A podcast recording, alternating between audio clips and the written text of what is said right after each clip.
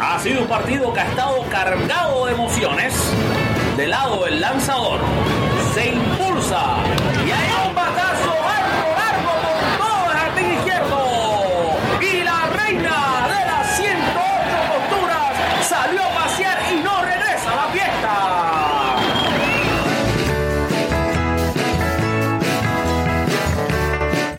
Ya con el bisturí en las manos y el micrófono encendido, presentamos al cirujano del béisbol, Alfred Álvarez, y su podcast, Con las bases llenas.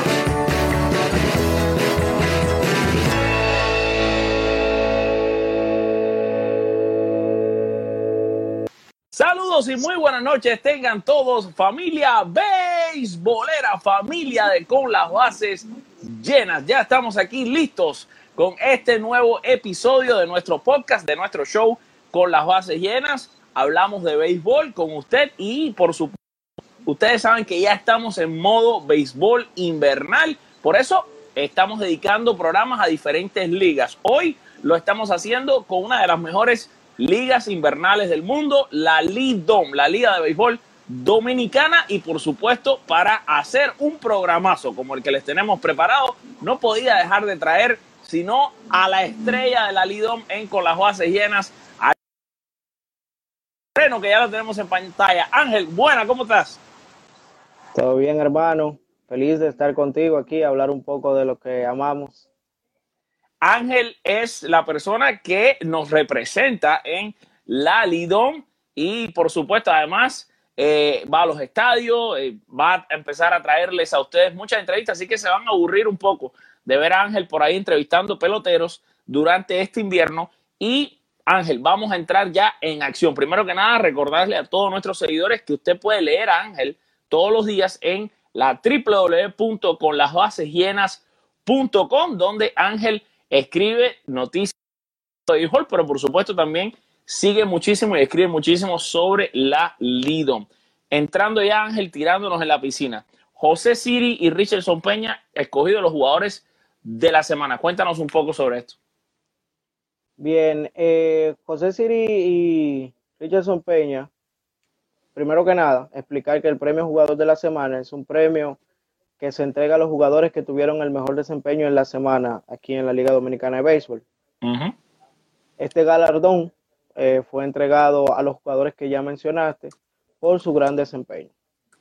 Eh, el premio se, se entrega los lunes de cada semana, que es por lo regular el día libre aquí en la liga.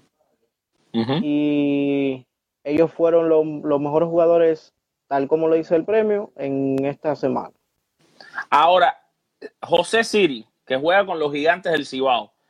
Eh, realmente, cuando uno mira los números, y por lo menos los que yo tengo aquí, estos números, ojo, vamos a anunciar a los que no están viendo, estos números no, no están completos exactos, actualizados, actualizados, pero los últimos que tengo de él es que estaba bateando 2.86 con dos honrones y 10 empujadas, pero en, esta última semana se calentó porque tuvo un arranque lento. José Siri, que recordamos la excelente temporada que tuvo en el 2018 eh, en, la, en la Lidón. Sí, eh, efectivamente, incluso Siri fue parte importante del, del campeonato de orientales que rompieron el maleficio que tenían y él fue básicamente el jugador más valioso. Entonces, esta semana demostró que su jugador más valioso en la serie, en la serie final de Lidón no fue una casualidad. Entonces, puso su calidad y ahí consiguió el premio. Le prendió ahora, a la liga, realmente. Ahora, el otro jugador es el lanzador Richardson Peña, de las Águilas Ibaeñas. Richardson tiene hasta ahora en la temporada, y en este, esta estadística sí creo que está actualizada, pues no ha vuelto a lanzar. Récord de dos ganados, uno perdido, efectividad de 2.63, 24 entradas de labor. Eh, en esas 24 entradas ha punchado solamente a 6, pero sabemos que Richardson es más un pitcher de control que te hace fallar, eh, que le batean bastantes roletazos. Exacto, desacarado. Exactamente. Ahora, háblanos un poquito entonces de esta actuación de Richardson Peña. Eh, particularmente para mi gusto y lo que yo puedo entender es que ese premio él se lo ganó en su segunda salida de la semana. Él tiró un juegazo, sacó a las Águilas de su mala racha y desde ahí las Águilas han tomado un impulso, claro, luego se han tenido que enfrentar contra el escogido, que ha sido su némesis en los últimos años, y han perdido juegos, pero cuando él ganó, el, ganó ese partido, las Águilas pudieron enracharse y sacar varios partidos y meterse en la pelea. Ahora mismo las Águilas, eh, mientras estamos en el programa, las Águilas están perdiendo del escogido, cinco carreras por dos, y ayer también perdieron, pero como dije al, inicio, el escogido se ha vuelto el némesis de las Águilas en los últimos años. No me está gustando mucho eso, fíjate, porque tú sabes que yo tengo un corazoncito de lucho y tú eres escogido. bueno, mira, yo te voy a decir algo. Yo realmente sufrí mucho con el escogido porque duraron 18 años en ganar. Yo nunca lo había visto ganar y siempre lo veía perder de las águilas. Entonces, verle ganar al escogido de las águilas es un placer que nada, nada, nada lo puede Ay, Dios mío, fíjate que en este trabajo no se puede eso, pero sabemos que al final todos tenemos un equipo, no importa que, que estemos aquí. Ahora, hay, por supuesto, un tema que está, que es reciente y que está caliente en la Lidón. Y es relacionado a las estrellas de, Oriente y es relacionado a la familia Tati. Cuéntanos un poco de este escándalo que ha surgido en el equipo de las estrellas orientales. Bueno, el problema es el siguiente. Tatis o Tatis padre, quien hacía como, quien fungía como manager de las estrellas orientales en el año 2018, fue víctima del despido. Fue licenciado en el año 2019, una temporada después de él haber roto el maleficio de las estrellas orientales. Quizás no lo hizo solo, cuentas lo hizo y eso debe de agradecerse. Bueno, sucede que fue despedido, a lo que generó una reacción de su hijo, Fernando Tatis Jr. El joven jugador publicó en su cuenta de Twitter, de Instagram, perdón, la siguiente frase. Se acabó la dinastía Tatis. Entre paréntesis, me pueden cambiar. Un mensaje directo y claro de que no estuvo de acuerdo con el hecho de que despidieran a su padre, donde él también comentaba en su publicación en Twitter, decía lo siguiente, 51 años y tan fácil es olvidar. Muchas gracias a la gerencia Mayen y agregó lo que mencioné al principio. Entonces, es un tema bastante caliente. Sabemos que Fernando Tatis es un jugador que cualquier equipo, incluso no vaya a jugar aquí en Lidón, lo quiere tener.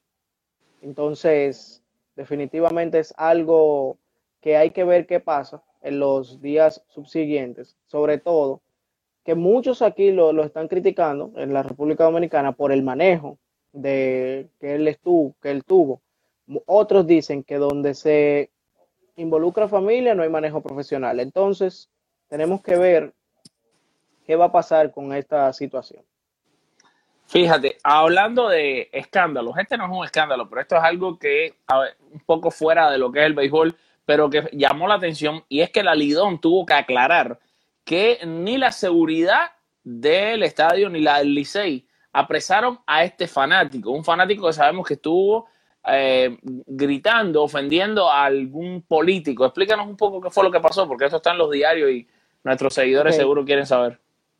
Hay una situación, eh, la República Dominicana se ha, estado envuelta en una guerra política en los últimos meses, fuera hablando para, para introducir el tema, y las personas están incómodas con los funcionarios, los mismos presidentes, hay un funcionario eh, que lleva por nombre Radamés Camacho, el cual eh, visitó a un juego entre eh, Liceis y Escogido. ¿Qué sucede?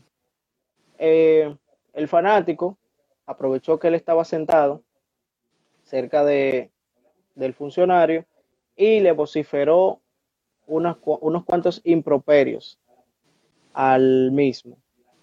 Acto seguido, llegó la, Policía Nacional y se llevó al fanático.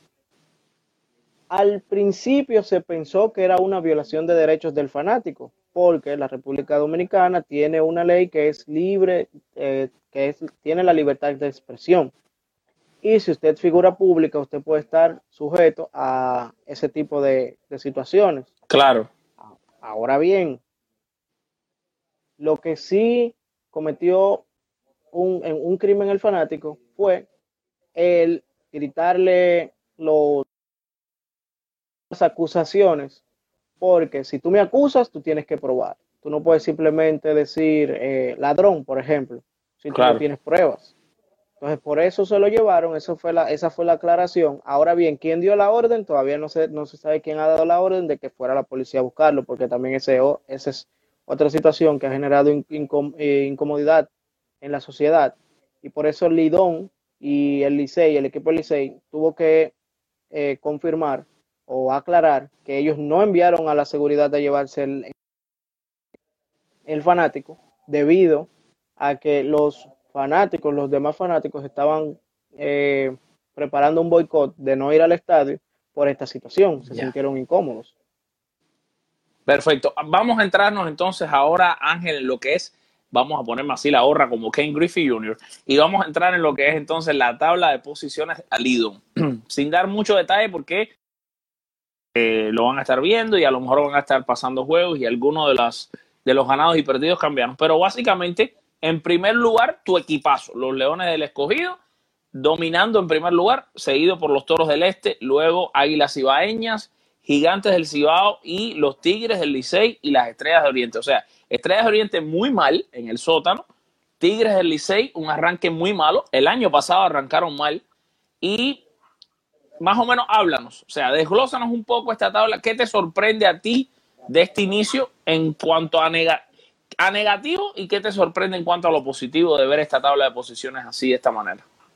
Bueno, eh, me sorprende mucho el escogido de la manera, de la manera en el inicio que tuvo. Claro, hace tiempo se esperaba esto porque el equipo que ellos estuvieron formando es un equipo que se supone que debería ganar juegos en esta liga. Siempre la gerencia del escogido ha indicado que su el enfoque que le dan al equipo es un equipo que pueda poner la bola en juego, debido a que juegan en el estadio Quisqueya. Y en el estadio Quisqueya no es un estadio básicamente amigable para bateadores. Con decirte que tiene 411 por el center field y un monstruo verde, que vamos a decir que eso viene siendo como 430 pies, porque hay que sacarla por encima del monstruo verde. Entonces, ¿qué sucede? El, el equipo del escogido comenzó muy bien, está jugando muy buena pelota, eh, mantiene el, la pelota en juego, mantiene siempre corredores en posiciones, eh, compromete mucho a los pitchers, puede robar bases, puede correr, y eso, eso ha indicado que el equipo esté en la posición que está. Incluso comenzó con un 7-0.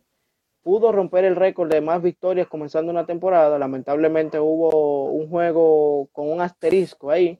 Lo estuvieron ganando hasta el octavo eh, seis carreras por dos, pero cuando en el llegó al octavo inning, hubieron unas llamadas controversiales, arbitrarias, y se cayó.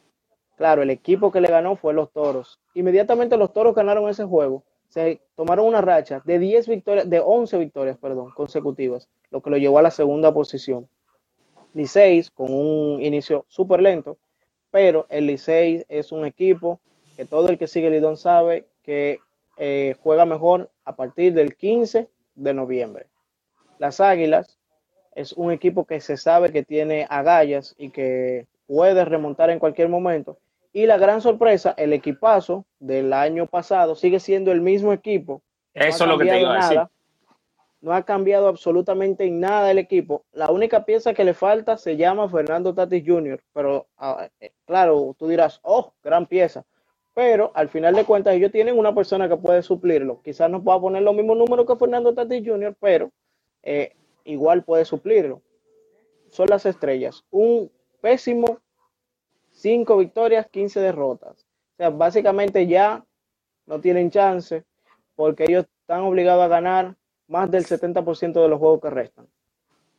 Exacto. Y te iba a decir, entonces, resumiendo un poco lo que nos dices, ¿crees que la sorpresa positiva de la temporada son los Leones del Escogido y la sorpresa negativa han sido estas estrellas, ¿verdad? Pero, te pero los Toros del Este no es una buena, no es una sorpresa positiva. ¿O tú crees que se esperaba que estos Toros del Este iban a tener una buena temporada como están teniendo? Bueno, si tú me dices a mí que el subcampeón está de segundo, pues no me sorprende porque por algo fue subcampeón y sigue siendo el mismo equipo. Ahora bien, ellos comenzaron mal, pero pudieron remontar. Como te digo, tomaron una, una racha de 11 victorias al hilo. Y eso los tiene en la segunda posición el día de hoy.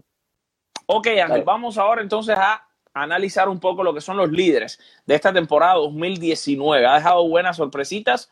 Eh, Leody Taveras va liderando a los bateadores de las Águilas con un 367, seguido por otro aguilucho, el Mundo Sosa, con 359 de promedio. En cuanto a jonrones, el líder hasta ahora hay varios jugadores empatados con tres. Lewin Díaz, interesante y buenas noticias esta para los Marlins.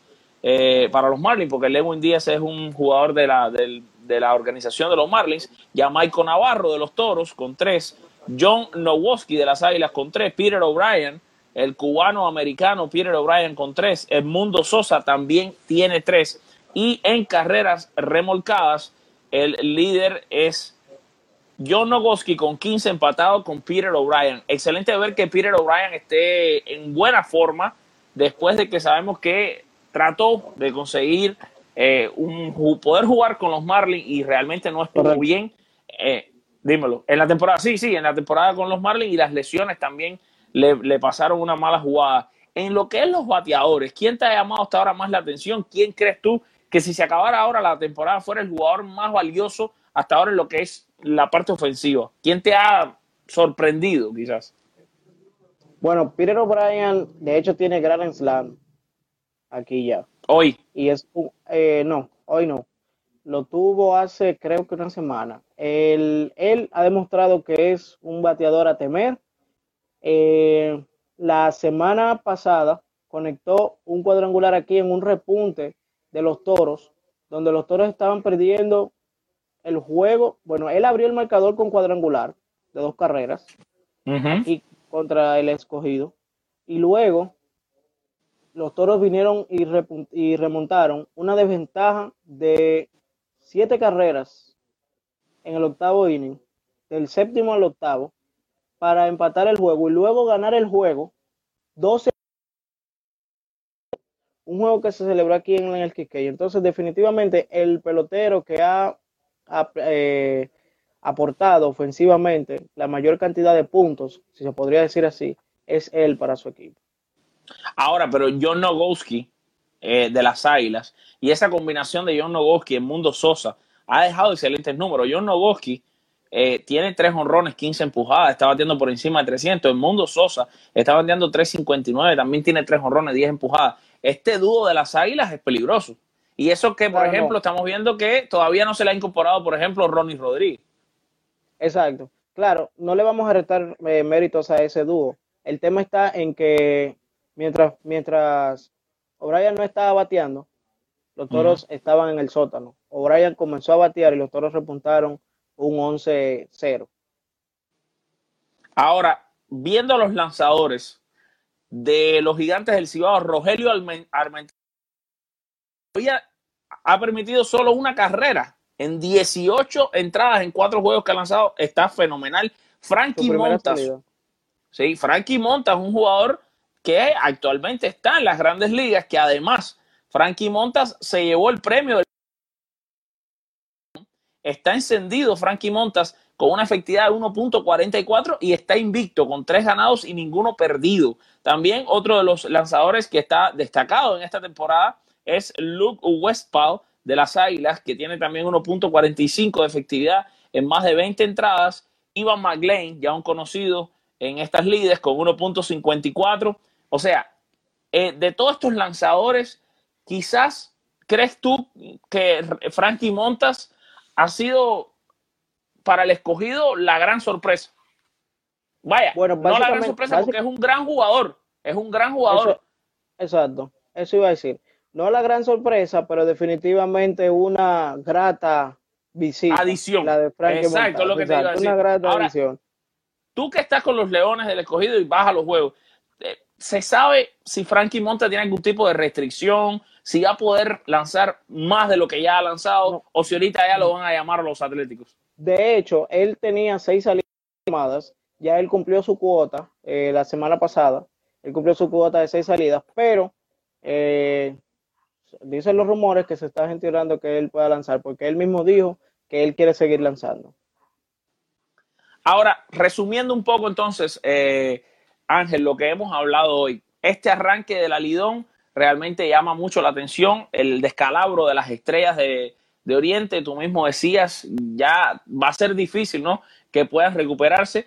Escogido en buena posición. ¿Crees tú que el escogido puede mantener este ritmo en lo que resta de temporada? Bueno, el escogido bajó mucho su ritmo cuando se llevaron, cuando su manager, que fue Tigler, Jay Stigler, eh, quien comenzó como dirigente, como capataz del escogido, fue contratado por la organización de los padres de San Diego. El escogido en ese momento tenía 12 eh, victorias. Luego de ahí, el escogido lo, lo tomó Buck Britton y entonces ha estado jugando para 500, está jugando para 500 exactamente.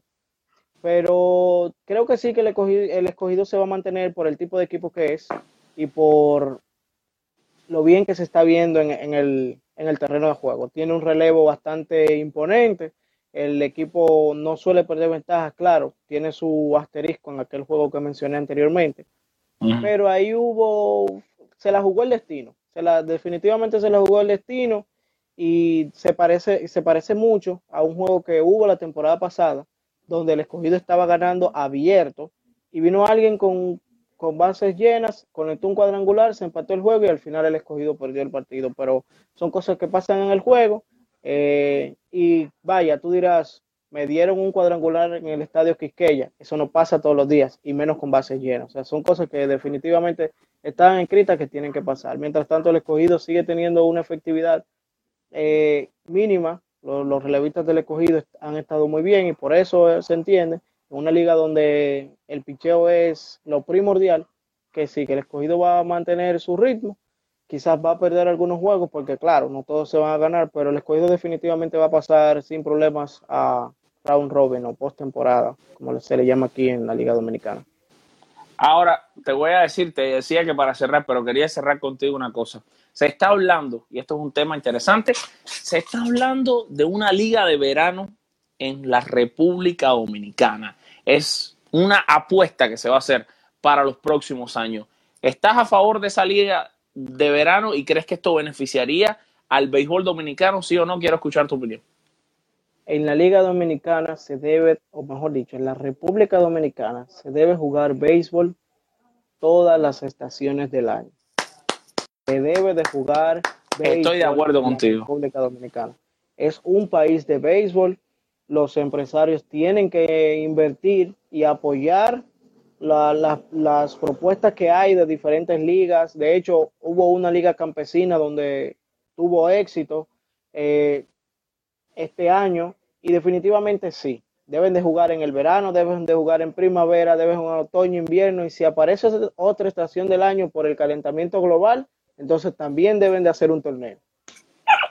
No, y te voy a decir una cosa, me encanta, es que eres el caballo, pero te voy a decir una cosa, te voy a decir una cosa, yo creo realmente que es inaceptable que México tenga dos ligas, una liga de verano y una liga de invierno de la calidad que tienen y que República Dominicana, el país que más peloteros latinos produce para el béisbol de las grandes ligas, no la tenga. Pero además, esto puede subir muchísimo el nivel del béisbol en la República Dominicana. Esto le puede dar también tremendos chances a prospectos que están firmados desde muy jóvenes a jugar en esa liga. Además de eso, a ver otros jugadores que quizás por las mismas restricciones, por la, el mismo formato de la liga, no tenemos tantos chances de ver. Yo creo que yo igual apoyo esa idea al 100% y solo te quiero preguntar, ¿qué tan real es, eh, o sea, qué tanto se puede conseguir esto y si sabes que ya se ha hablado algo con fuerza de lograrlo, si ya los dirigentes están envueltos en esto al 100%, si los políticos están apoyando la idea,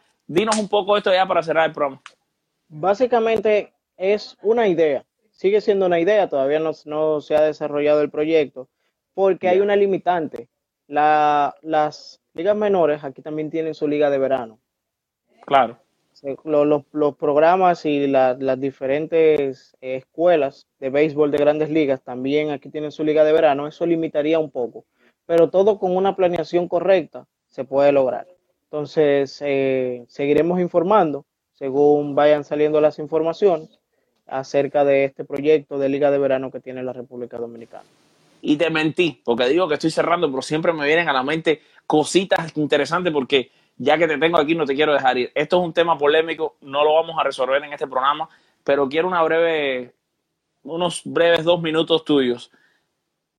Las academias de béisbol en la República Dominicana, si bien entiendo la gran importancia que le han dado a el desarrollo eh, en general de, de los peloteros en grandes ligas, ¿crees tú que las academias en la República Dominicana han afectado a lo que es el béisbol internacional como tal de la República Dominicana, teniendo en cuenta que peloteros estrellas muchas veces llegan a vestir el uniforme de su país y acaso por primera vez a los treinta y pico de años, muchos tienen una vida entera siendo peloteros buenísimos y nunca representan a su país. Y vemos ahora mismo, estamos en el Premier 12, donde República Dominicana no avanzó, donde en este tipo de eventos de la Confederación Mundial de Softball y de Béisbol, República Dominicana no hace buenos papeles, como tampoco lo, hacen muchos equipos latinos. ¿Tú crees que las academias y todo este tema de los scouts ha afectado un poco lo que es el béisbol internacional como tal y que el pelotero vista el uniforme de su patria? Bueno, yo tengo una persona muy, muy, muy en el corazón, que siempre dice lo siguiente, yo represento a mi país cuando yo quiero. Y también dice, yo represento a mi país cuando a mí me da la gana. Esa persona es conocida como la flecha, Fernando Rodney. Recuerdo que un año le dijeron, pero no te van a dar permiso para jugar. En la Serie del Caribe, él habiendo salvado 62 partidos ese año, y él le dijo, yo soy dominicano, a mí nadie me puede prohibir que yo juegue con mi país. Entonces, Estado, sí se podría decir. Pero suya y regularmente los equipos no suelen prohibir a alguien que quiera participar en una competencia de ese nivel. O sea, una competencia internacional. muy difícil que un equipo le diga, no, tú no puedes participar con República Dominicana, eso no es verdad. Hay muchos Buen punto, excelente. Excelente, excelente, porque hay, muchos que están culpando. Que, los equipos le dicen que no, que eso es. Yo, yo atrevo a meter la mano al fuego y decir que es mentira, porque si usted dice, yo voy a jugar por República Dominicana, los equipos de grandes ligas saben que lo más grande que puede tener una persona es representar su país. Y esa es la verdad. Si Trout hoy dice, yo voy a. O sea, las declaraciones, las declaraciones tuyas son que hay muchos peloteros que se agarran de esa cuota, de esa cita de decir, no, el equipo no me dejó cuando realmente no hay una prueba por escrito que el equipo le haya dicho que no. Claro, yo estoy seguro. Tú sabes, porque pasa aquí en Lidón. Mira qué sucede con Lidón. Los equipos, eh, los, peloteros se acercan a los equipos, o los equipos se acercan a los peloteros, le dicen, ¿qué tal? ¿Tú vas a jugar? Y dicen, no, no, no voy a jugar no voy a jugar, no me dieron permiso.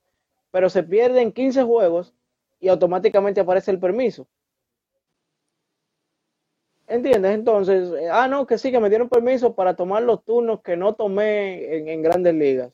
Y eso es algo como que tú dices, ok, ok, quizás para que esté en tiempo, pero eso no es verdad, porque si tú eh, vas a comenzar un sprint trade, tomar eh, turnos, prácticas y todo eso, temprano en febrero, no es verdad que tú necesitas tomar 50 turnos en la liga de invierno.